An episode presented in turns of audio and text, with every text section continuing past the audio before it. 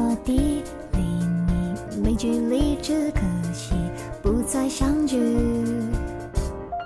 说好一分离，心情没力气，激情却只剩下记忆。我太渴望你的欢迎大家来到本周的高贵 FM，我是高嘉诚。我是曹富贵，今天不简单了，今天很不简单了，要爆大料了。大料我们今天要应观众的需求，聊一聊。聊一聊呃综艺后台对那些趣事。哎呦，我已经做好了，录完这期，从此再也回不到综艺市场上了。啊我早已经放弃了。我也我也是，其实。对对对，这种节目最值得听了，就是你刚退哪个圈你就听他说，就跟那个，你就跟那个叫什么那个海鲜市场退坑一样，那好东西多的是。嗯，啊，就跟张兰有一天不干嘛，我记得她报这个餐饮的自报中中央厨房的那些黑料，我们为啥把张兰也拉下水啊？反正就是这些吧。那怎么我们今天先要不要说点闲其其他的呀？呃，那你你来说说。我最近我向全北京市的这个舞者征集，有没有人会跳湿婆舞？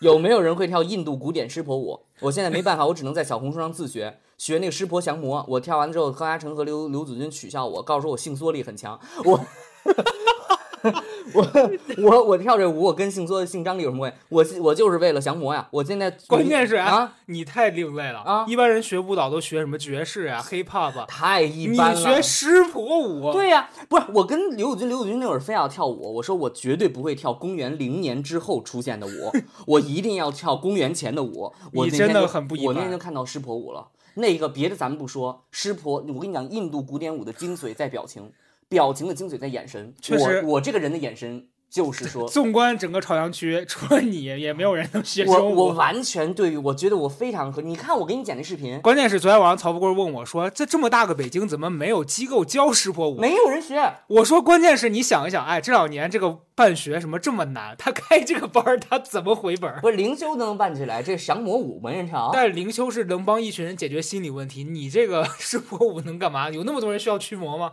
这我觉得很重要啊，而且我觉得那个舞感、舞蹈美感非常好，而且我不打算为跳舞而减肥。你就是为了你看那印度跳那舞的人，他都肚子上有肉，哎呦，嗯，那你不然你去先退阶学个肚皮舞呢？肚皮舞也不行，肚皮才上才跳啊，那你就肚皮湿婆舞，那没有那就个东西湿婆在肚子上跳。没有那个东西。反正你不过你说的很对，波斯、中东和印度那块儿它都有这个特点，就是身上有肉，所以我要跳啊一个身上有肉的，这样我不用为他而减肥。行吧，嗯那就是希望广大网友能帮助曹富贵实现这个心愿，让他在北京学到正宗的湿婆舞。湿婆舞，湿婆舞啊，嗯对对对，我现在目前我到底在说什么？我 我真的不你在帮我找老师啊！我这我真的很，我真的我觉得非常有意义。你想想，你你纵观你的朋友圈，有人会跳湿婆舞吗？我纵观我整个人际圈都没有人会跳这种东西。好了，那咱们这一天今天的主题就要拉开序幕了。我们今天大聊综艺啊，综艺，哎对，呦，这个终于满足了咱们收听听众的这个这个瘾了。嗯，嗯，之前跟我说这综艺综艺都是真的，综艺都是可真啦。我们今嗯天就来告诉、告诉你啊，我跟你讲为什么我有这个底气说，大家姑且还不知道吧？咱们二人称之为中国综艺界的东邪西毒。我们是录过综艺的，对，而且呢，高老高老师自己亲自参与过综艺制作，嗯。台前幕后的黑料非常多。但是我我必须这么说啊，我不是说我在这儿给老东家打掩护或者怎么样，我觉得我其实算命比较好的。我说，我先说，我提说，你为啊没黑幕，对我在米未工作那几年，我真的觉得米未是一个做内容很良心的公司。对对对，他从来不会因为说啊你是我们公司的艺人或啥，他就强捧你或者怎么样，从来没有。那众所周知，米未不捧人啊。对，对你想哎，当时上完那节目，我签那个公司，公司从来没有因为说我签了他就保我进哪里。对对对我该淘汰一样淘汰，该挨骂一样挨骂。而且而且，我觉得能一个敢做现场投票的这个这个节目，而且我跟大家说啊，就是一般来说，你看人家那些什么香港那些经纪公司啊，嗯。给自己买什么营销号啊，嗯，我们公司都是这样的，艺人被骂上热搜了，公司一不花一分钱就让你扛到你自己 运营掉，太好很心酸。笑了吧？就是你要是黑了，你要你要是那个你要是炸了，我就是出大事儿了，公司帮不了你；小事儿公司不用帮你，就是一个这样等着你自。然凉。对，真不错，真不错真。的，反正这这反正我我那会儿录过那个奇葩说的感觉，就是觉得选题也好，什么也好哈，真的就是不可控。对他当然会出于导演的角度给你建议，但是你真的上场，你就把李佳瑞给捞回来了，谁也没有办法。是李佳瑞都晋级了，又被捞回来，然后被淘汰，谁也没有办法。是的，对。但为了就是咱们说不被这个熟人找上门，我觉得咱们不要聊太多关于明伟的事儿了。啊，好，这一趴就到这儿了啊。对，毕竟精彩的事儿全是其他地方来的。对，嗯所以呢，咱们在你这，你先来说一个吧。我先说吧，就是我当时刚上完这个奇葩大会，然后嗯有一个综艺找我，然后这综艺精彩了，跟我说那个我们看你觉得你在节目上表现很精彩，我们现在有一个和女明星谈恋爱的节哎目，呀，嗯，你要不要来考虑一下？你要去，你要去当个女明星去。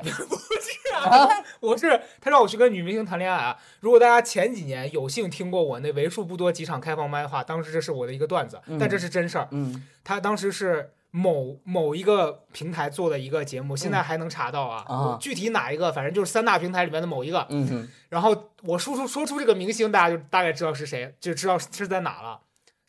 宁静，我不知道。我当时听到说宁静，我就虎躯一震，我说宁静让我去跟宁静谈恋爱，这是不是有点过于好笑了？你能想象那个画面吗真的很难讲，？Incredible，真的很难讲。对，然后就当时聊到这儿，我就脑子里边已经闪过了无数。当时就明确指出让你跟宁静谈恋爱。因为他当时说就是有好几个明星，啊但他们觉得我跟他匹配应该会有有这个那个冲突，有什么冲突啊？就是他觉得力冲突，因为我 武装冲突，因为我？我当时在节目里面就是那个嘴很贱嘛，啊就是那个什么毒舌人设嘛，啊他们觉得你看你毒舌，然后宁静又是一个那个很直率硬的啊，对，你们俩在一块儿。肯定，嗯我觉得以以我对综艺导演的那个尿性的判断，他们是希望想要有一些料的我去跟宁静说难听话，啊啊！静姐都这么大岁数还谈恋爱，上去可能就是第一句话就是这个，你知道吗？或者说静姐你怎么那么那么多事儿的？嗯，上去就问静姐，你这年纪不结婚已经很难找了。对，静静姐说我都结过婚了哈。哦，对对对对对人上去就说：“哎，静姐，这养老保险是什么意思？” 然后基本上这节目录完，哎，我的头期也就来了，这谁出的馊招啊？就很很不妙。然后当时找我，就那但你当时还是毅然毅然决然的去了。我拒绝了，我啊怎么可能去啊？这种节目我去我干嘛啊？我回你了是吧？哎，你就拒绝了。我就拒绝了。哎呦，啊你要当时去了的话，哪还有什么恋综的事儿啊？哎呦，那没有。后来他那个节目里面给他匹配了一个那个肌肉男，然后那男的跟他就是说什么土味情话。现在你哦哦，哦我知道那个那一段吧哦，就你现在在抖音上如果刷到所以那，个肌肉男原本应该是你，你站在水池子里边在那儿讲，在水我在水池里面骂宁静，在在很不妙，很不妙，还好没去，因为我觉得我足够有这个自知之明嗯啊。咱不是说为了那个上个节目啥事都可综艺导，演成坏了，真成坏成阴了，成阴了。成阴了。综艺导演第一个重点看人特别准，嗯，这个选角导演是最坏最准的。哎，你我当时就是干这个。哎，呦，你看看你，因为你怪不得你上来就品评人家品性呢，成因为你这是你的工作。对，然后，然后综艺导演我知道的啊，选角导演他不是说有的就是大家看综艺有时候说这人怎么也能入选，哎，他就是干这个活儿来的。是的你，这个人招骂身上那么多雷点黑点，综艺导演慧眼识珠啊，嗯他他就是找这种人进来的，然后进来填这个坑，所以我估计你去，你当时就可能吸引那个火力。而且他的话术都非常雷同，嗯就是说我们非常喜欢你，嗯我们觉得你非常有个性、有特点、嗯啊，然后你在这个位置是非常合适的。哦什么位置呢？弹头台，分坑。弹头台，战斗台，你在这你在这上位置合适，你肯定咔嚓是的倍儿响，脆响。所以我事后我觉得我没去呀、嗯太对了。你这是还是有自知之明，主要是你怕。嗯，嗯，你你要是胆子大一点儿，那么我就得说点儿我的别的例子了。我这会儿应该已经第二世了。哎呦，我想想啊，你先刚才说了一个你自己的，我想想我自己录综艺有嗯，我有，但是我当时录综艺的情况是什么呢？我就不透露这个综艺节目是什么了。好的，就是很多大家都会觉得综艺就是 real 嘛，对吧？有以一些，哎呦，这样是不是太明显了？算了，我就以竞猜环节为卖点的一些综艺吧。我也想嗯猜猜。竞猜，不是它这个综艺环节就是竞猜。哦。啊，就不能再说了，哦不能再说了啊。就是这种益智类的。，对益智类的，嗯我本人我要承认，确实之前会给蕊一些题，对，他会给一些题库，这种都是这样，他会提前呃有导演跟你对，然后大概说你你要呃了解的是哪些范围。他其实我觉得这个环节，他不光是给你有一种他在给你透题的感觉，还有一种就是他要试探一下你的那个水平。哦，是的，大概看一下，就是如果假如说你像我当时在参加这一类的节目，他在透的这个环节，大概知道，哎，这人水平就这样，哦，他也知道能出哪些是你不会的。哦，你说的很对。对当时给我透题的时候，屡次在那个线上的时候，导演说：“哟，这你也知道。对，”然后果不其然，就咱们就说发生险些发生了失控哎呦，啊！我我本人反险些就成为他们 out of control 的一个分子，嗯，因为那个节目是打到七道题。如果你是领先的两分或者是八分，领先对方两分，你就直接晋级了。是的，本人直接把分数干到十三分，哎呦，一直一直顶，一直往上顶。因为他后面很多的题我确实是会，嗯，因为他以因为那些题没有蕊给我，但是我确实是会。他出到咱们的咱们的这个领域领域里了，嗯民俗啊。哎呀，问这个慈禧太后被慈慈禧太后赐名名为清芳的品牌叫什么？叫什么？说我哪知道啊？这不很明显吗？王致和臭豆腐呀！啊，你不知道啊？我当然不知道你不知道慈禧太后赐王致和臭豆腐为清芳啊？天哪它不青色的吗？它不方块吗？哦，你不知道我真不知道。臭豆腐，我也不知道，我怎么知道的？我就嗯知道。第二道题，这个这个，哎，答分了，得分了。这个时候又出了第二道题，咱们这个时候已经交折了。第二道题问：图上这张图地名叫什么？咱们脱口而出，棕榈树岛。标准答案叫棕榈岛，但是当场咱们就是说，连对方对手可能连看哎图都没有看到。那你这样，你让对方很尴尬，对方说不定那个题是昨天蕊过的，结果你一定是他快，of。course。然后我就很快，然后我又打了，打了之后，接下来我就又送了分，所以这个时候分数又变高了嘛。我又他们又觉得这道题应该要结束了，嗯。又出了一道题，出了个什么题？我想想，哦，出了一道又是我的我的涉猎范围，嗯。艺术类，给了一张雕塑，然后给了一张雕塑之后呢，说这是这个雕塑是罗丹的大作，它嗯叫做、我当场连题都没念完，它题出来时候我就知道地狱之门。妈呀！妈呀，我的呀耶！我的天！哦，一个小高峰，那个节目的小高峰，所以后来我那个分数是非常高，嗯我才下去的。但是后面的题我确实是不会了。你这节目我当时也录过，但我完全就是反面教材。你你直接下去了，我是上去呢，人他当时就是也是在那个毒舌那个时期啊，就嗯那帮导演就是想把我这个人设做死做实了。嗯，就完全是想让我被网暴的那种感觉，你知道很过分。这个也是我之前那个当年开放麦写过这个事儿，嗯就是我去了的第一天，嗯就找导演过来跟我聊，嗯一屋子的导演嗯在那跟我就热情的嗯想试探我大概是一个什么样的人。嗯那我当时觉得，我刚刚开始接触这个行业，我就嗯觉得那是不是让人家多了解一些你的个性，嗯是有助于你在上面发挥的，就完全的打开。完全打开，说各种疯话。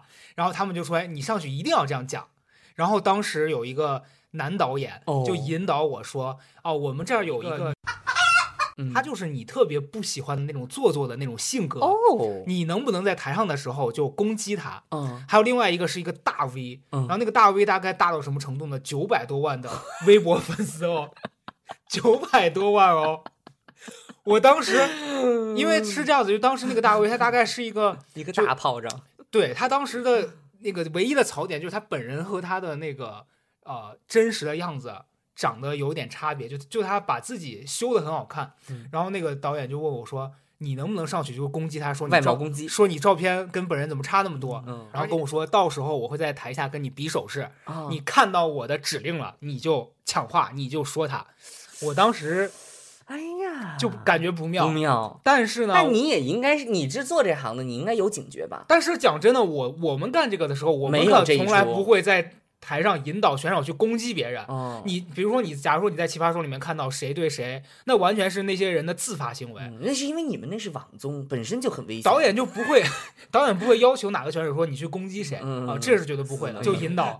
我的丫耶，这跟我说你你攻击他，然后第二天我真的很倒霉，你知道他那个节目是一圈一圈人，嗯好像大概有六到七个吧，嗯，然后每个人录下来，一个人大概也要站四十多分钟那样，嗯三四十分钟。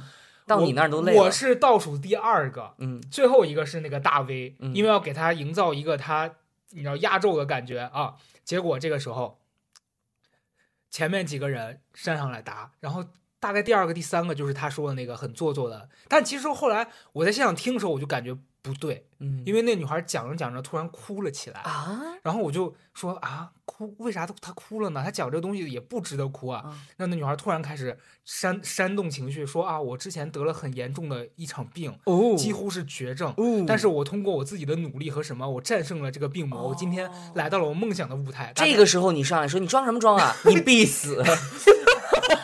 他们就想要我这样，哦，好坏。然后这个时候我看见那导演就在后面跟我挥手，城市坏，然后我就进行了一个眼神躲避，嗯。然后我就开始往别的地方看，假装没看见他。你也，是我就不看，然后我不看，我就看到余光看到那个人挥挥，他不挥了，嗯。然后又往后走，到了那个大 V 了。嗯。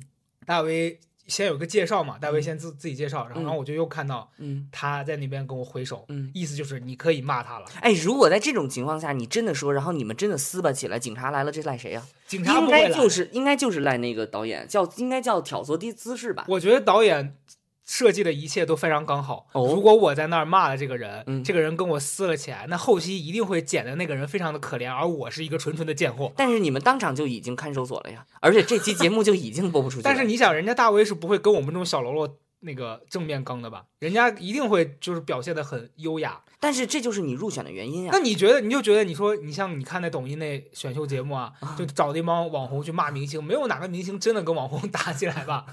你就说如果有人骂，你说我操你妈，也 也不会啊，对吧除？非骂他那人是冉高明，对呀、私人呀。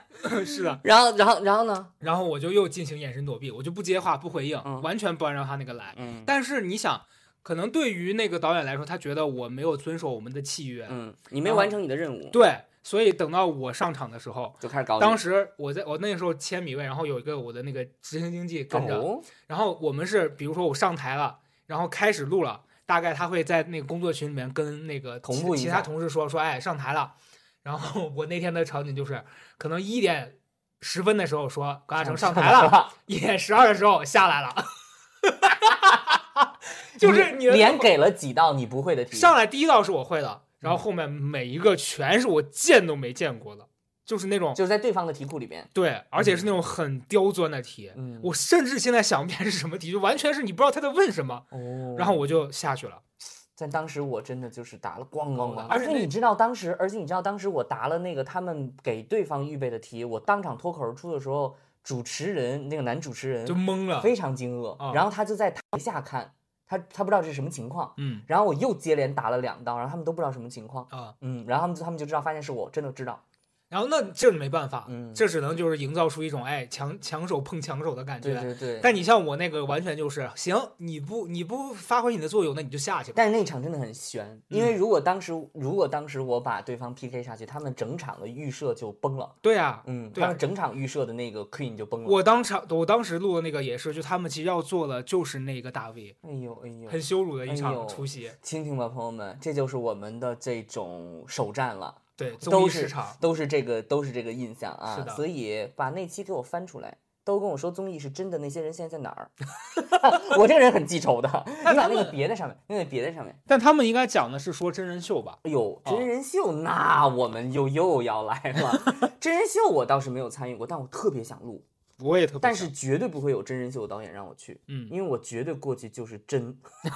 他那个 你真人秀的话，我其实也没有录过，但我当年差点录了一个真人秀。哦是什么？是呃某一个平台啊，然后那个平台是一个网络平台，他当时要做一个那种呃孩子在外地漂泊，然后父母在老家，然后哦你们之间突然放在一起生活的这样的一个观察类的节目。那个节目后来也没火，它确实播了，但是但几乎听起来没人看过已经是充满了火星子了。，对。然后那个当时找到我也是同样的话术，同样的很合适。，对你很你很棒，然后我们想要了解一下你跟你的家长有没有这嗯些啊、嗯对相关的可以在嗯节目里面呈现的内容。嗯，然后先是跟我大概打电话聊，嗯然后我那会儿也就比较傻，嗯就我真实的把我们家 一些存在的矛交盾底儿了。拿出来跟他聊嗯啊，然后我大概讲我跟我爸可能以前有过哪些具体的矛盾，嗯，然后我当时觉得我讲的时候，那导演应该就觉得哎成了，哎哎呦，找到了，找着了。找到了这个哎原生家庭有问题的了。是呀，哎呀，就就闻着那个血腥味儿，你知道吗？秃鹫，然后哎呀，他还要连线我爸，跟我爸做一次这个一对一的采访。嗯但我跟你讲，朋友们，我这时候就必须感谢我原来的公司了，就有一个团队把控这个你该不该去多么的重要。嗯你想，如果当时我只是一个孤家寡人，我自己可能我就觉得那就录吧，录完现在什么情况呢？家破人亡了。这这家破人亡。他跟我爸连线的时候，我当时的那个同事是要在旁边旁听的，他不会去打断导演的，但是要聆听。对他，但他会在中间听你们问了啥。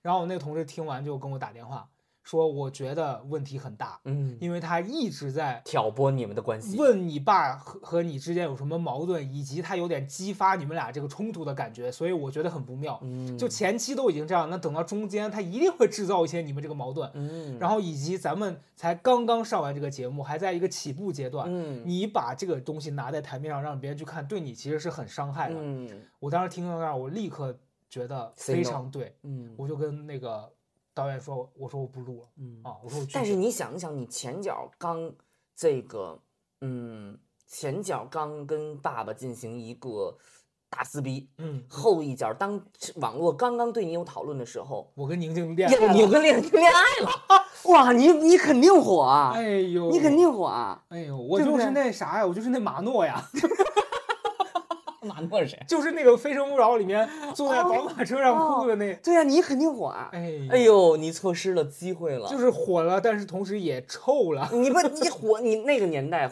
臭了还是能火的，现在不行了。嗯，你看你刚才说的这个综艺导演给你蕊黑稿，想要勾你们那个，对我当时我就是个傻人性不，，我给你总结，我给你总结，你是一个背井离乡，嗯。然后家庭不幸。嗯，然后想要傍富婆，但忍不住嘴贱，哎然后上了台之后喜欢攻击别人的文盲。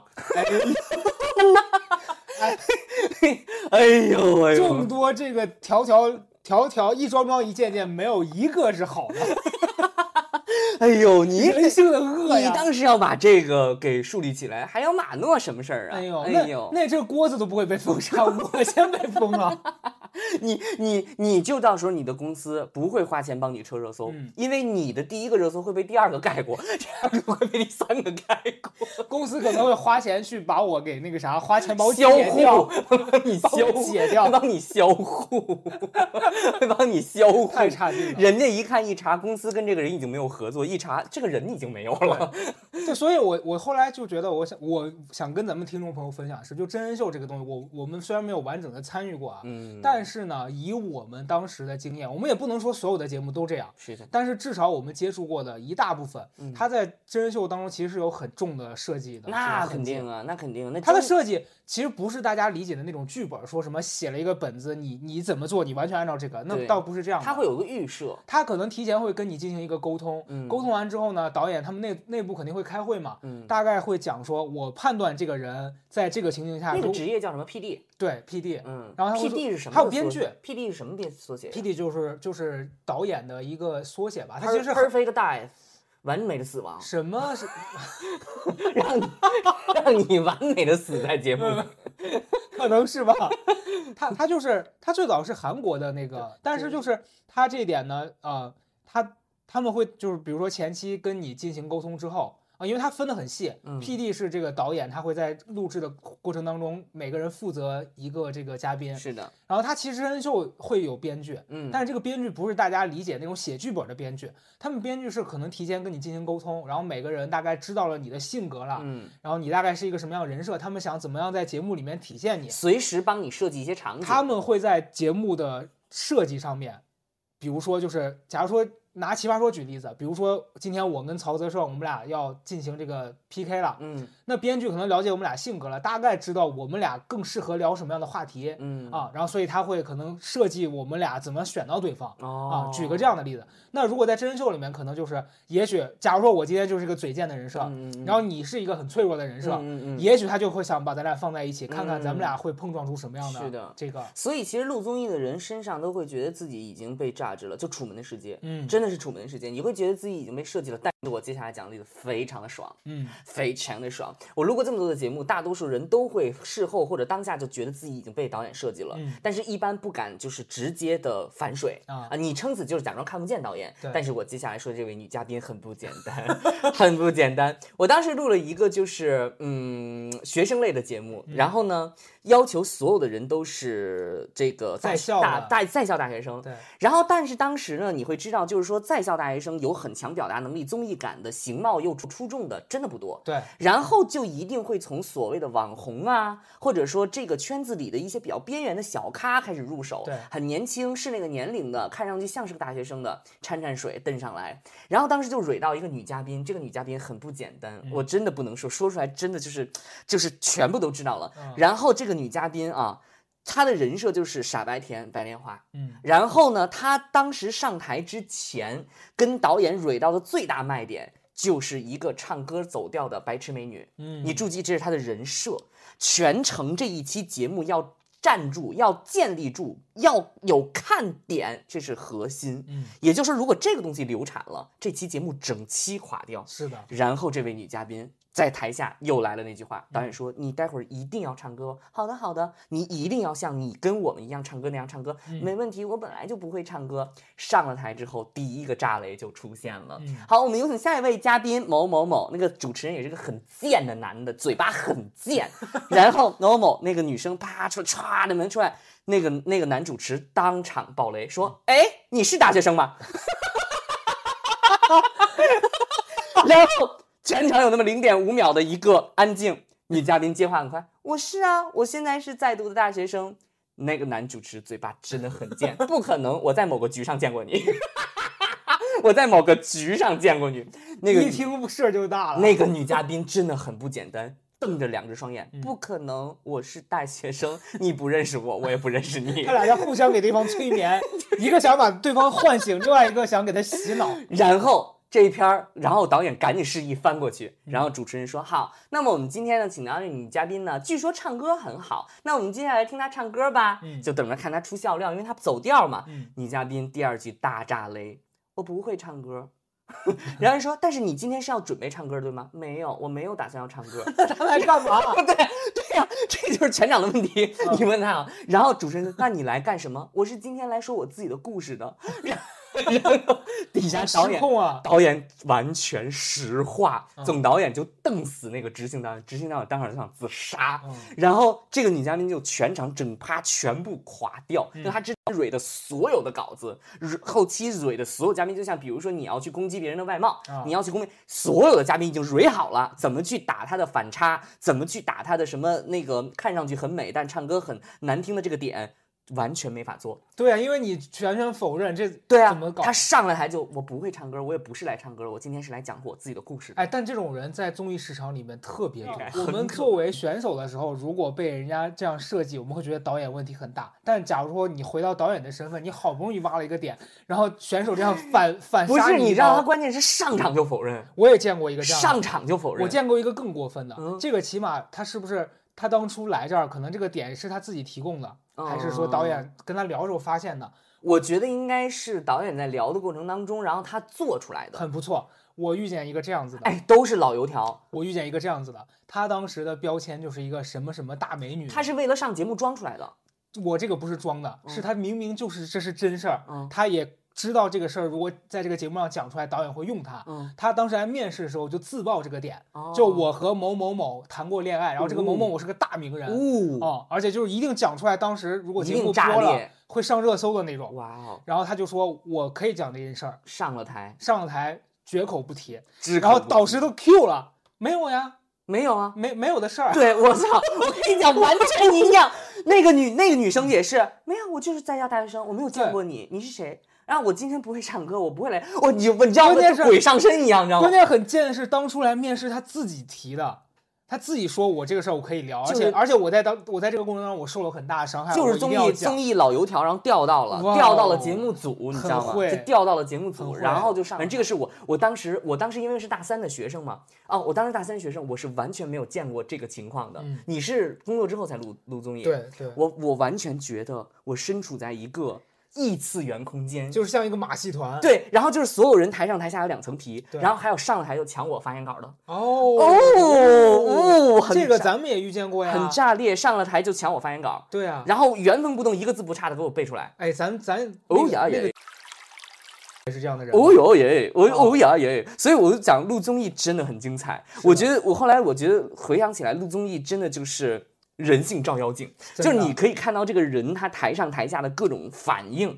然后我觉得很有意思。但是我觉得我好像跟你应该也差不多，我比较抽离，嗯就是我不太会容易被带进去。嗯就是如果我发现有人想要控制我、榨制我，我就会想要努力的去摆脱。嗯然后我如果要是发现说我好像在向着某个人大家的既定的一个方向去行为的话，我是不想要做那个演员。所以我后来录很多这种综艺的时候。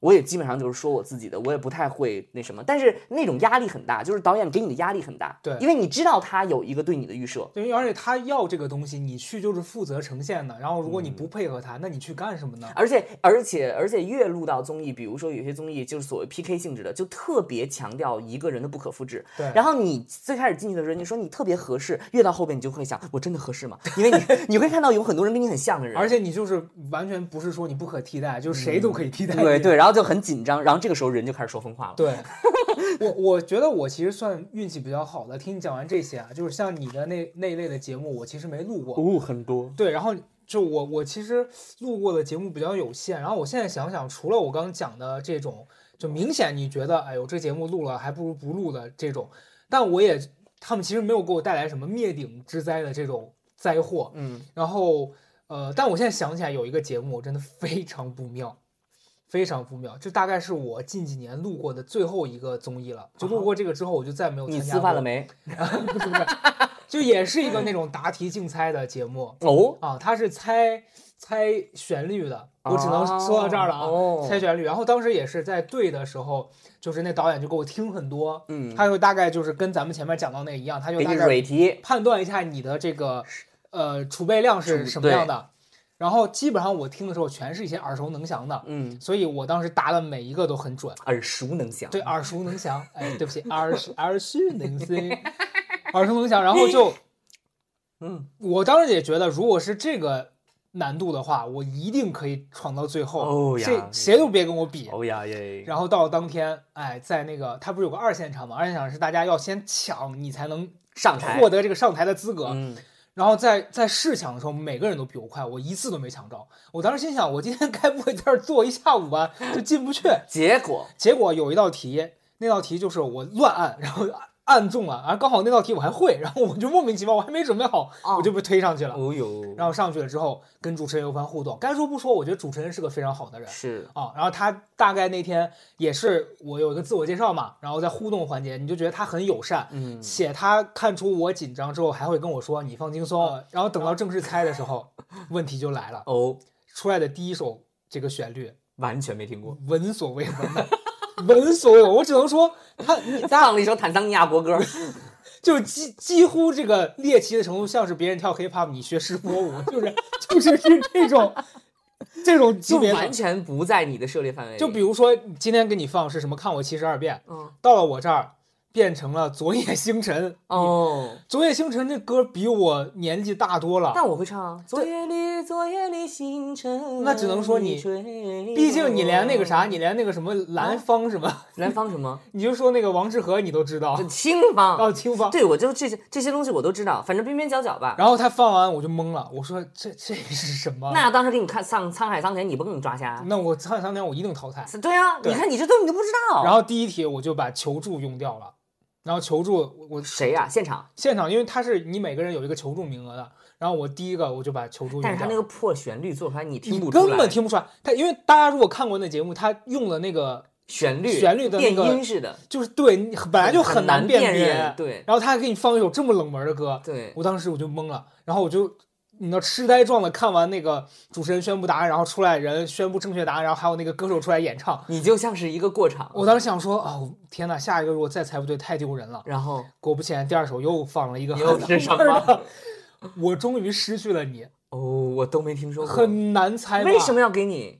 因为后哦，I got it。很难猜 I got。然后那歌，当时我就觉得这歌我隐隐听过，但这个歌名实在是猜不出来。嗯但是主持人真的是个大好人，我该说不说。他说什么？他一直在提示我，因为当时我很喜欢这个主持人。我也很喜欢他。然后当时我我不是提到我出过一本书叫什么名字嘛，然后他就一直说我提示你啊，你的书名。我当时想我的书名，但我的书名不是叫笑着笑着活下去，我就一直把重点放在笑着和活。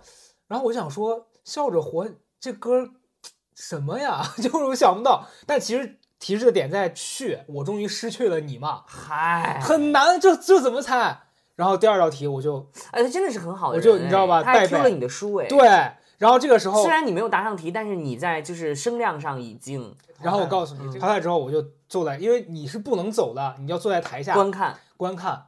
然后这个时候我后面上来一个女孩儿，那女孩也很不妙，给那女孩放歌比我那两首还冷，还冷，具体是啥我已经忘忘记了。然后那女孩淘汰也坐我旁边了，放教堂圣歌。我我俩就坐在那，我俩就说，哎，这今天来这儿当炮灰。嗯然后果不其然，那场有一个选手他是他的人设是什么？非常做好，他就是一个公交司机，每天在短视频平台上发自己正能量的东西，哦。然后又长得很帅。哦，他上来猜的歌是什么？什么？燕尾蝶。啊啊，看我七十二变，哦。什么宁夏，全是这种，就是你你耳朵聋了，你都能猜出来。啊啊。然后基本上很简单，然后他每一首一响我就知道了。然后旁边那女孩说：“你那么厉害，你刚才怎么不猜？” 然后爆点在后面。哦。然后那一场有一个非常不妙的一个选手，什么？这选手呢，可能是他不知道用什么方法透了题了。透了题了，哦，这种很糟糕，但咱说你这种是要追责的。对你透了题，你好歹听一听这个歌吧。那选手真的巨好笑，他知道答案，他知道这场一定会出这首歌。某一首歌，对，类似比如说这首歌是《美人鱼》吧，嗯，每一首歌前奏一响，举手，美人鱼，美人鱼，就是那个旋律，爱如火，对，就爱如火都想起来，美人鱼。然后就主持人大生气，主持人说二胡都想起来，美人鱼。主持人直接就喊喊喊停，说你你这你们这，如果你们要这样做节目，这节目还有什么做下去的意义？就很生气，然后现场就暂停录制了，嗯，大概就是开会，然后以及就是在想后面这怎么处理。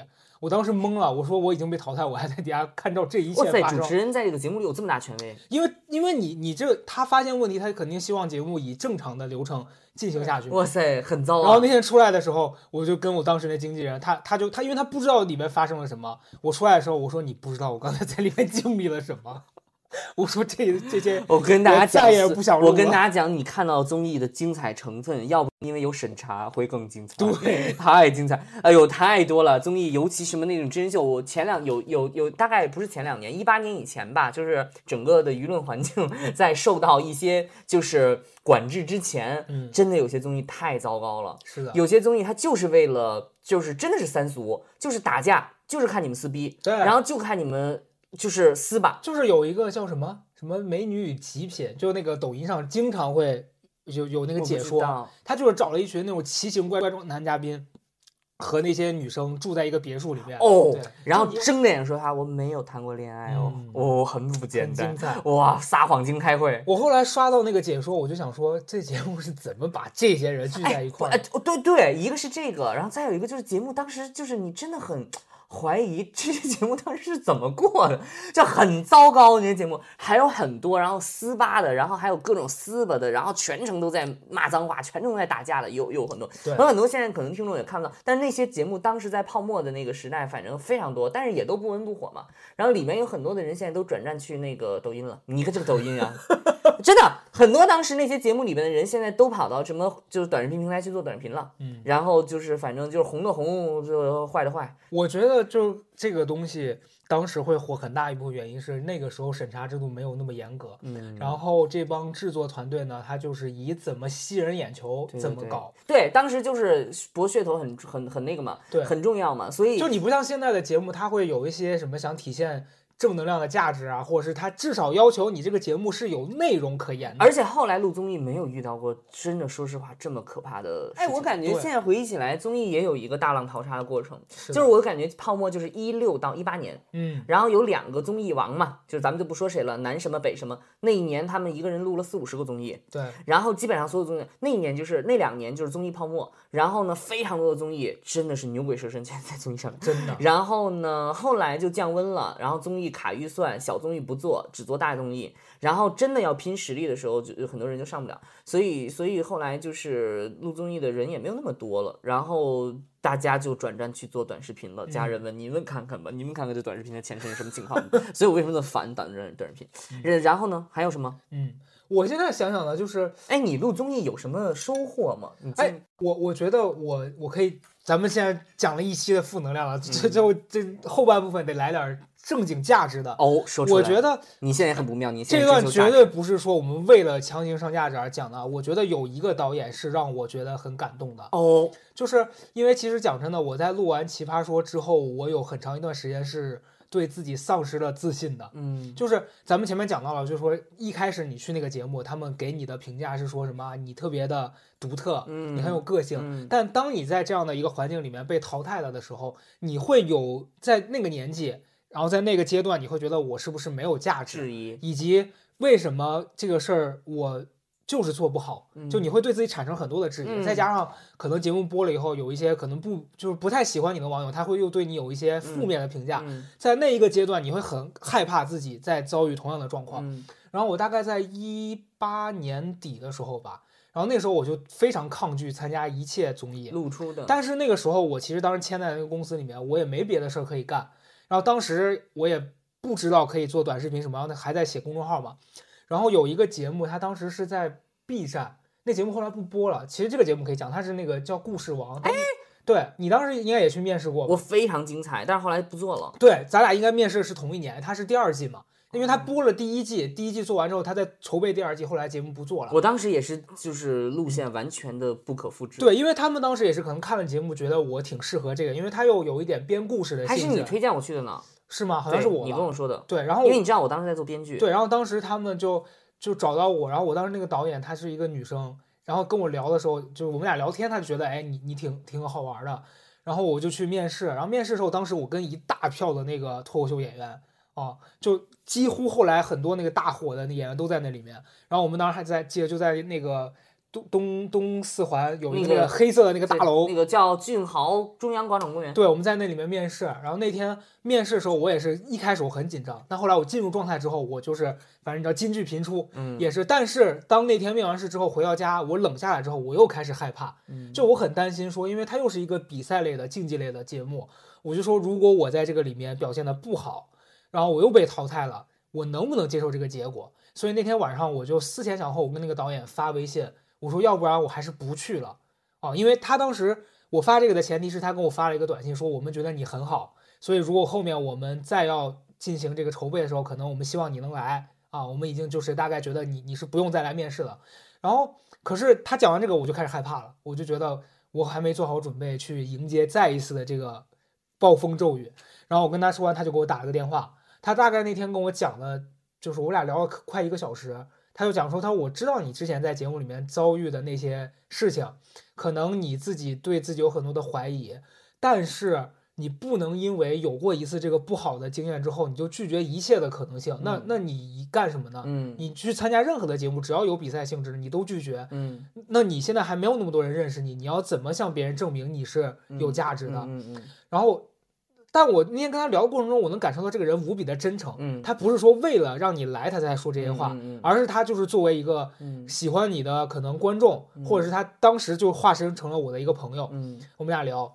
然后确实那天那个对话给了我勇气。嗯后来我说那好的，就如果后面我愿意再去这个勇敢尝试一次，嗯，但后来这节目节没了，目没录，对，节目没录，后来不录了。还挺遗憾的吧？对对对，嗯节目没录，我非常理解你刚才说这个，我为什么没说话？我就想起，就是，嗯，我我觉得我目前来讲，我接触到的所有的事情里边，我觉得让我会最最有压力的，然后最难消化的一个事情，就是录综艺节目，从导演对你的认可嗯到上台，然后崩掉的这个过程。不就那啥吗？对，因为因为呃，因为就是呃，你你你前面的认可，你也知道那是真的嗯啊，你也知道那个认可是真的，那么多人对你的认可是真的，那么多人对你的喜欢是真的，嗯然后你也知道那一刻的自己是真的，可是就好像，呃，这个举例就像什么呢？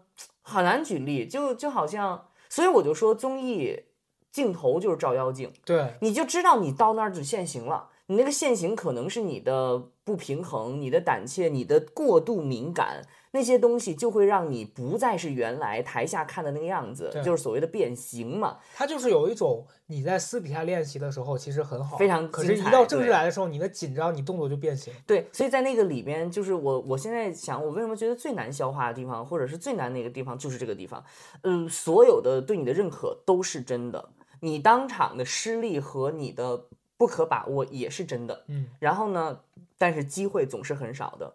机会一旦错过呢，就很难再复制，嗯所以不再会有人知道你可以把你台下的东西放在台上，因为那个机会已经结束了。对，这个事情我觉得是，嗯，一种我我经历来讲最难消化和最遗憾的部分。嗯可是你想一想，有什么办法能够解决这件事情呢？没有别的办法，你只能是呃多去练习，多去接触。可是就像我说的，那几年过去了，嗯没有这个机会了。对所以我现在回想起来，可能对于我来说，我但是你要说从收获的角度上来讲，我觉得对于我来说，收获的角度就是我那样的起伏，可能我并没有在在镜头前被别人看到，我没有经历什么什么的网暴，就是节目播出了之后。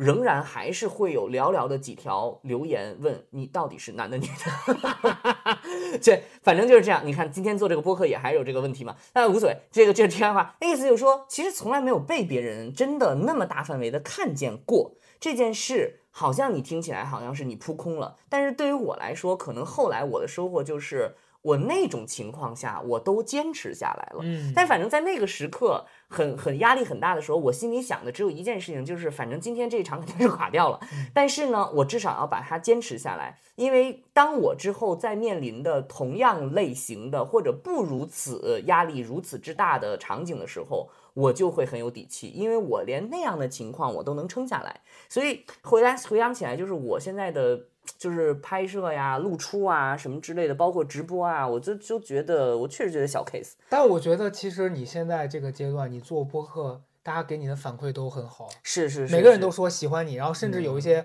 这个呃什么富贵 FM，客户，对，你怎么知道我要说这个？我都知道你你你过来找找我说那个，哎，你好，我们想投放这个富贵 FM，我说直接给我除名了呀。直接把你洗于户。那所以如果如果这个节目叫富贵 FM，那我是什么？我是 R 是吗？你是你是你是你是。我是 FM，我知道了，你是那俩黑括号，我我是我是我是 FM，你是那俩不你知道 FM 什么吗？啊，fucking man，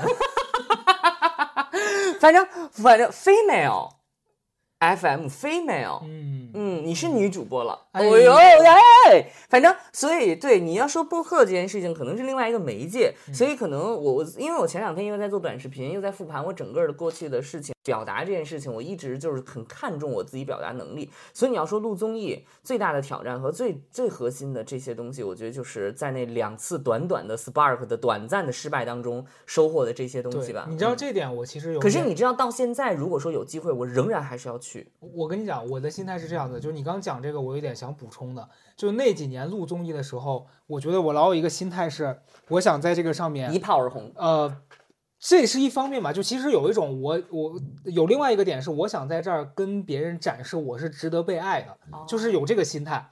但是其实我后来对比冉高明啊，包括 Sherry 他们，就是他们那样子的性格，其实他们有无数次上台的机会，才导致了他们在那个正式的舞台上面的时候，他们是比较松弛的。对对对。而你像我，其实我在那个年代，我是没什么上台经验。你说的很对，就是录综艺这件事情，我真的觉得这个这一趴，我真我们真的很想跟大家分享，嗯因为我们知道在座各位 录过综艺的不多了，我们这是，但是因为你看综艺和你参与这件事情不一样，而且我可以说的是，人生当中我觉得能够替代录综艺的体验的事情，我现在没有找到过。嗯，就是那么多的人，那个舞台，你知道这个时刻就是属于你的，然后你要去展现，你之前做了那么多的准备，在现场有那么多的变化，然后你刚才说到一个点，我觉得也很也很让我启发的，就是录综艺这件事情，到最后你会发现它什么都不代表，嗯，它只代表你当时的展现，我觉得它其实就是一次体验。你的体验 or 你的工作。对，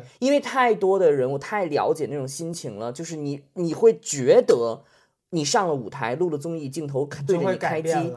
对，意味着你的明天，意味着你的之后的变化，意味着什么都不意味着，嗯，它只意味着你此刻要干那件事情。所以后来你说很对，就像冉高明和 Sherry 他们已经录皮了，这件事情录了那么多次了，什么都不代表。嗯，嗯，对，所以因为公众媒体给大家一种感受就是，哦，这个人火了，一夜之间火了，大家就会认为录综艺这件事情，如果你作为一个个体参与过去，你就好像是搏一搏单车变摩托的机会到了，嗯。但其实不是，是所有的人之前已经铺陈太多次了，嗯，而且的话，你会发现爆火的人他很难接住，嗯，他就他很难接住，他能转化，所以真的能够延续下去的人还是有一些实力的。而回归到录综艺本身，确确实实就是它什么也不代表，它就代表你当下的那个。我在这件事情上我也有收获，就是我要告诉自己，你如果经历在某一件事情的时候，它不意味着你出名了，它不意味着你被人知道了，不意味着你真的变得所谓更优秀了，它只意味着你当下可以做这件事情。嗯，因为你知道，对于我来说，我觉得现阶段我们是从那个阶段走过来了，嗯所以我们会去总结这些东西。可是你嗯对于一些还没有体验过这个事情的人来说，我只有一句话，别去。他还是你你别放屁，就他还是会有很多的期待的。嗯所以其实我觉得我现阶段我还是会呃尊重那些想要去参与这件事儿，想要在上面大放异你你。看你身边的人，你现在觉得就是录综艺这件事情是给大家带来的伤害更多，还是给大家带来的正面的东西更多？我觉得这个东西看人，但是我觉得是很宝贵的经验。嗯，是是是，因为我最后一点想讲一个，就是我为什么会后来从这个事儿里面跳脱出来了。我现在其实先说结论啊，我跟你一样，如果还有机会，我会想要去再体验一次。但是我的这个诉求是，我想看看我的心态会不会和以前不一样，嗯，因为确实我也发生了很多变化有。点像打八段锦吧，呃，差不多吧，看能不能打下来。你可以，嗯，有点偏，不是这个意思，就是当时你会有一种我必须证明点什么，嗯但我现在如果再有机会，可能我就是想去体验这个过程了。啊哦，，然后我我在讲，就是那几年，就是后来不是咱们失败了嘛，那节目不做了嘛。嗯然后有一次是有一个节目找我去，然后我当时就是抱着一种我去工作的心态，然后就是录，其实就是那个饭局，然后当中间让我去扮主持女装，哦哦，真的咱咱们碰到那个静姐了，你看这个 callback，就是那一期的女明星是宁静静姐，什么节目？饭局狼人杀，哦，然后我我就是导演当中设计的一个环节，就他那个宁静不是演过那个《孝庄秘史》吗？啊在里面演大玉儿啊你是然后他们让我扮成超大玉儿，很好笑哎，就很好笑。然后让我扮穿成那种什么，就是那个格格装，就是那种，啊，然后进去，反正妖魔鬼怪那样进去跟宁静 PK。然后那时候其实我处在一个很不自洽的阶段，就你让我完成这个事儿，我会觉得是一个工作负，担，但是你让我扮成那样，我又觉得我这样会不会很丑？嗯，就我会觉得我这样子是不是自降身价不是自降身价？我会觉得我自己会不会很滑稽？别人会不会觉得我很恶心？啊，而且当天的真实的情况就是在那个环节当中有一个某一个选手吧，就是也是我们共同认识的人，这人确实很讨厌了。他当时就当着我的面儿看着我，用那种眼神说：“哎呦，你你到底干嘛？你恶不恶心啊？”就是真实的让我觉得自己那那那一刻是很不堪的。嗯嗯嗯然后我在进去录的时候，我能感觉到我手在抖。嗯，虽然最后那个结果效果是还 OK 的，可是那天结束出来，我很失落，嗯且非常难过。而且把能量都掏空了，那一刻，我觉得我到底在干什么？嗯，嗯然后那一刻我就想到，就是以前我还没入这个行当的时候，我跟老周进进行过一次沟通，他当时你到底适合做什么？对他当时问我，就是你你对自己未来的规划，他当时觉得说你，我还是希望你去专心投入在你的创作当中，嗯因为你是有这个潜能的。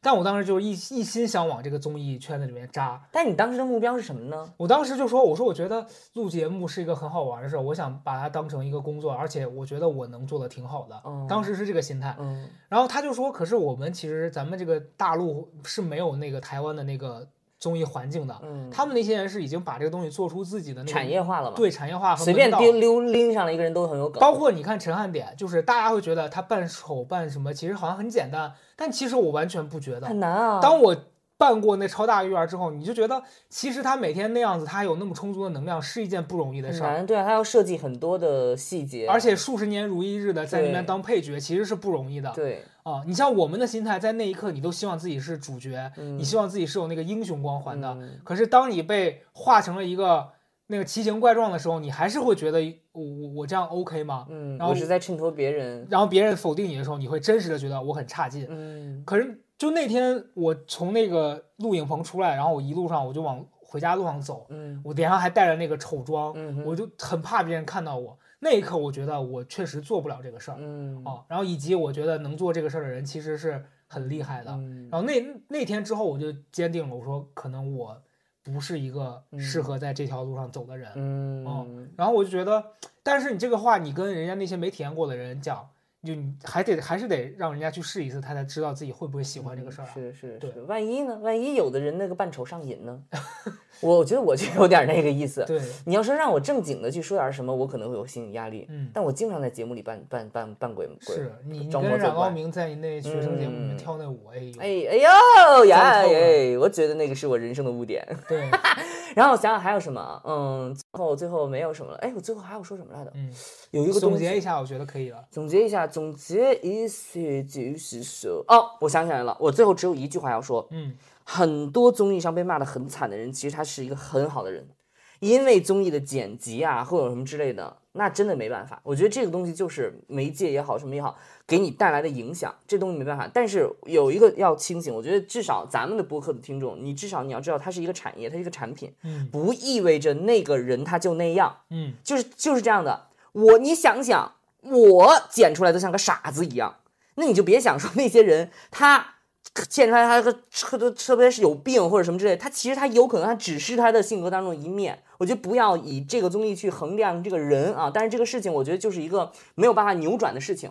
嗯，嗯，但是这只只是我的最后的一个观点，因为我又想起来一些，就我为什么提在说综艺给人带来的伤害更大还是收获更大？我想起来很多很好的人，他自己本来发展挺好的，就是因为录完综艺开之后开始自我怀疑，然后被网暴什么之类的，就是对，就是这样的。所以我觉得就是这个东西，嗯，大大家要清清清醒一点啊，清醒皮紧紧了啊。是的。好的，那这一期我们俩分享的，我觉得也够精彩了。非常的多，然后记得关注我们的小红书，小红书的账号叫做高贵贵 videos，然后如果可以的话，去关注我的视频号，因为我要卖头皮素，我现在不到一千粉丝，我卖不了。好了，这么着吧，拜拜。拜拜。